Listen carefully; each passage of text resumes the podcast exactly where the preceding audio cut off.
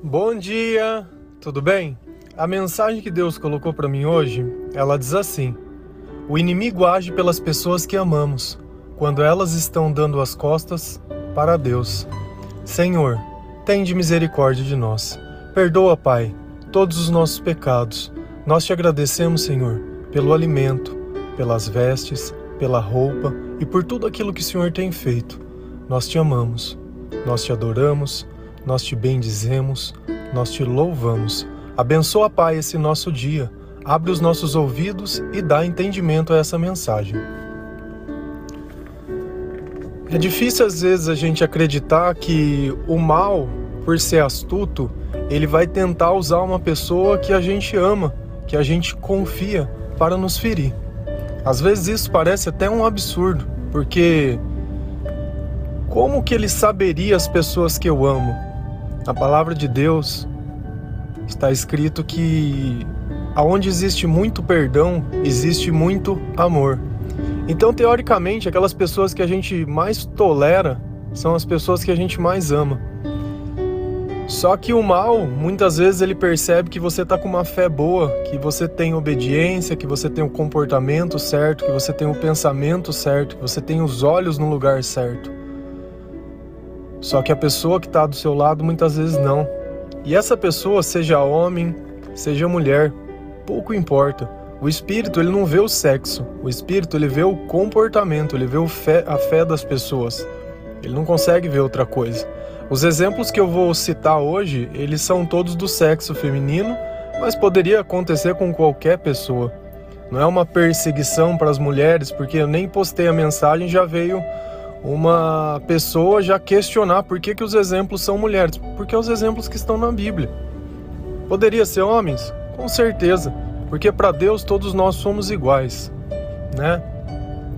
Dito isso, o primeiro exemplo que eu posso dar, e é o mais clássico, é o de Adão e Eva, onde Eva, sendo influenciada pela cobra e tentada pelos seus próprios pensamentos, foi lá e induziu Adão de alguma forma a comer a árvore do fruto do bem e do mal. E o resto da história a gente conhece e vive a consequência disso até hoje. De geração em geração isso vem sendo passado. Até que Jesus veio para ser o último dos sacrifícios para que a gente pudesse se reconciliar com Deus em relação a isso. Mas percebe que o mal ele foi em quem estava mais vulnerável naquele instante. E não quer dizer que a mulher é vulnerável. A falta de Deus na vida de uma pessoa, ela abre muitas brechas. Primeiro porque a gente começa a acreditar nas coisas que não deve, colocar pessoas no lugar de Deus, ter o comportamento errado nas atitudes erradas. E a gente percebe que da mesma forma que aconteceu com Adão, aconteceu com Sansão.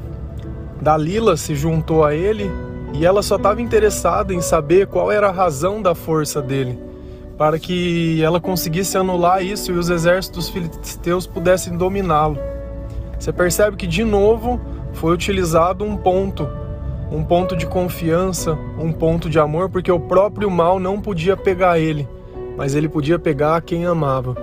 Por isso que muitas vezes em uma relação, quando Deus está só em um deles, fica complicado querer sustentar os dois, porque é justamente por aquele que o mal vai entrar na tua vida Muitas vezes quando você perde a paciência, muitas vezes quando você age da forma errada, muitas vezes quando você já não consegue encontrar satisfação dentro da tua própria casa, dentro da tua própria vida, dentro de um relacionamento. Porque o mal ele vai ficar te cutucando até jogar você no chão, até tirar tudo que você tem. O papel dele é roubar, matar e destruir.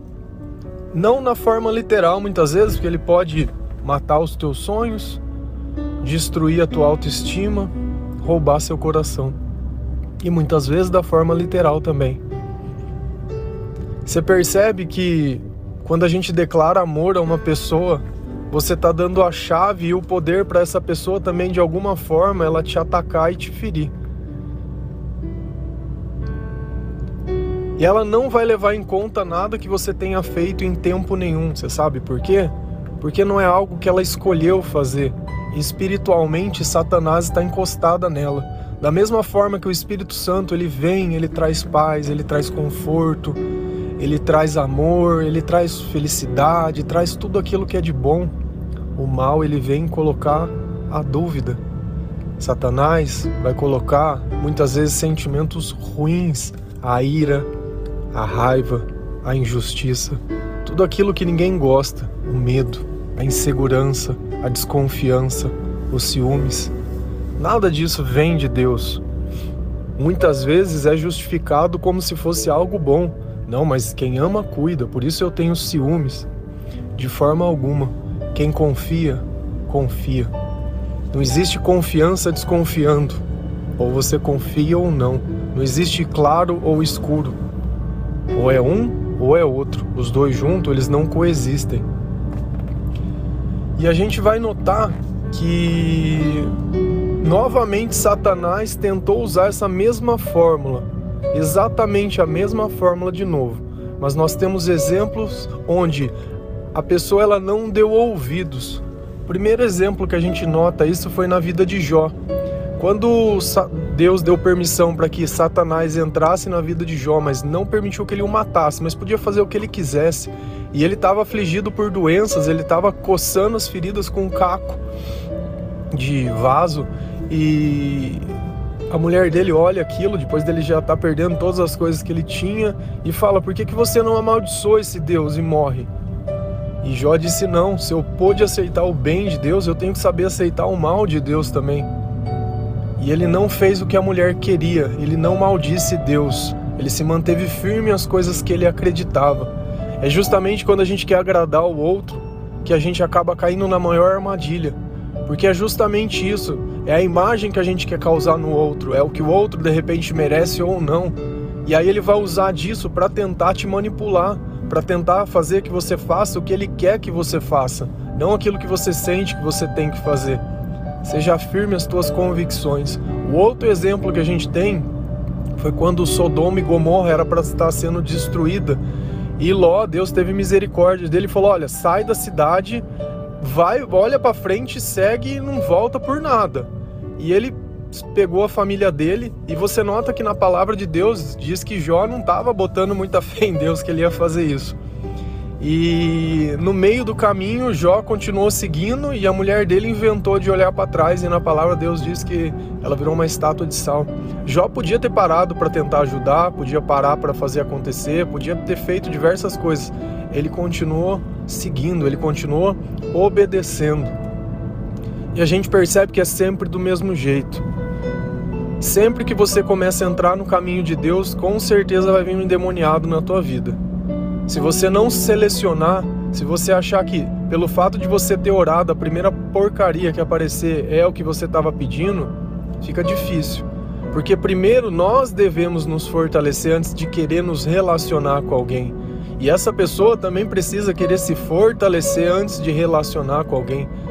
Relacionamentos não resolvem problemas afetivos. Se você se sente sozinho pela falta de Deus na tua vida, não é porque alguém chegou que vai ter Deus na tua vida, muito pelo contrário. Você colocou uma pessoa no lugar errado. E essa ilusão, ela acontece o tempo todo. As pessoas, elas precisam se casar porque isso é uma forma de aliança perante a Deus, mas elas precisam estar bem, não por estar junto com outras pessoas, mas por elas estarem bem com Deus. E dificilmente a gente encontra alguém que sabe a razão que isso tem que acontecer.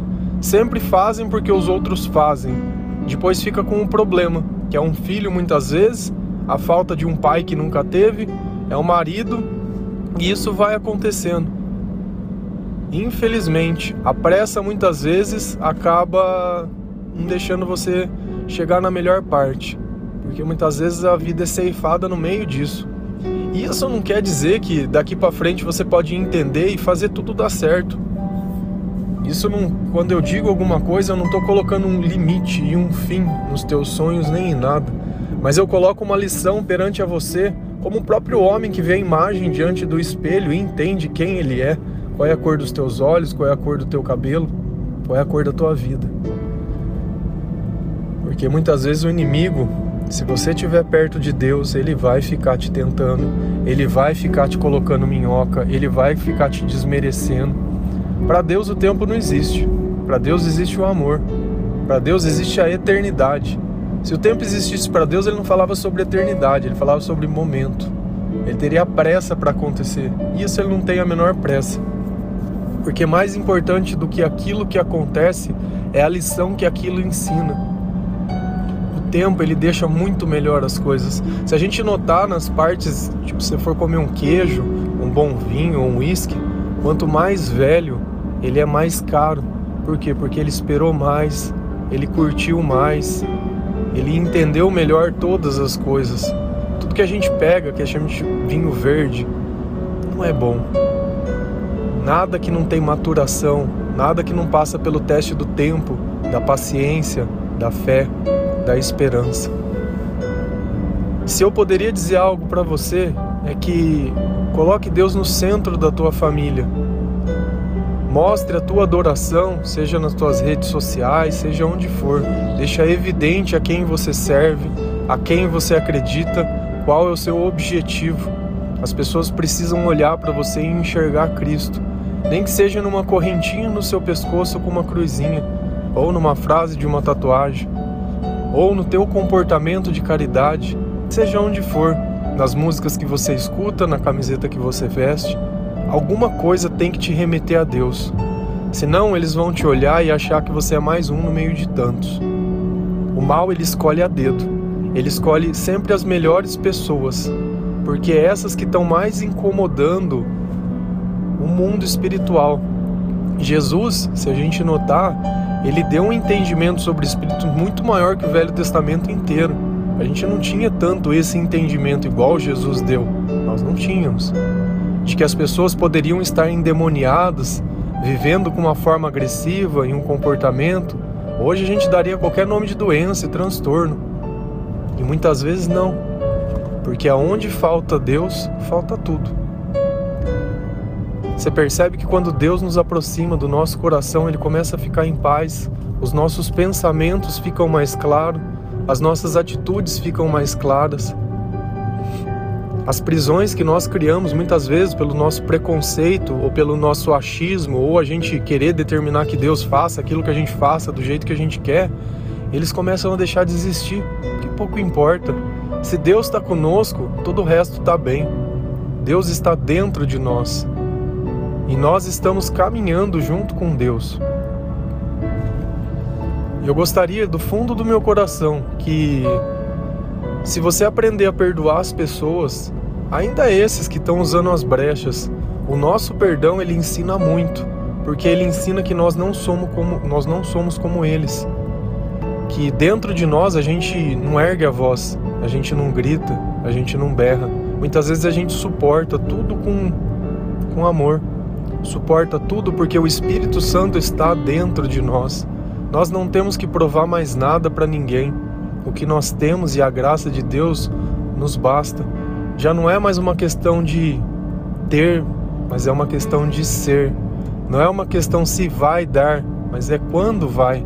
Se você continuar caminhando ao lado de Deus, você sempre vai chegar na terra prometida. Sempre, sempre. Que tem um mar, ele vai se abrir que tem uma fornalha, Deus estará lá com você.